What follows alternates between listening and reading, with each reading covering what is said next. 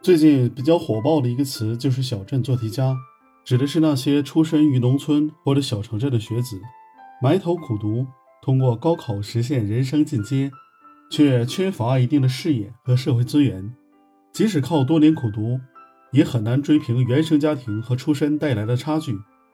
而小镇，则成为普通家庭或者寒门代名词。一开始，“小镇做题家”只是个别网友用来自嘲的称呼。但不知从什么时候开始，这个词就异化成为很多人对寒门学子的挖苦和嘲讽，说他们只会考试做题，在职场上思维僵化，不懂变通，情商低，疯狂加班导致内卷，十分不体面等等。包括我在内的很多人为小镇做题家打抱不平，人家又没偷又没抢，又没干伤天害理的事情，也没吃你家大米，怎么就要嘲讽人家？我们大多数人都是小镇做题家，又怎么了？小镇做题家确实不应该被嘲讽。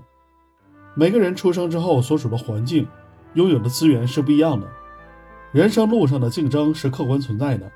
求学和生活从来都不是轻轻松松的。很多人吐槽的都是在职场上，小镇做题家不知道怎么变通。那么既然这样，我们来学职场的规则就好了。职场的明规则一看就懂。职场的潜规则是遇到了、看到了、知道了、明白了，才能从潜规则变成你的明规则。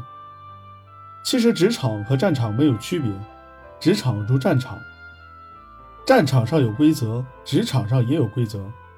遵守规则的人生存几率才能更高，所以我们都需要正确的对待职场明规则和潜规则。那么，怎么才能让潜规则变成明规则？这就是我想给大家分享的。希望职场小白可以在我的播客上有所收获。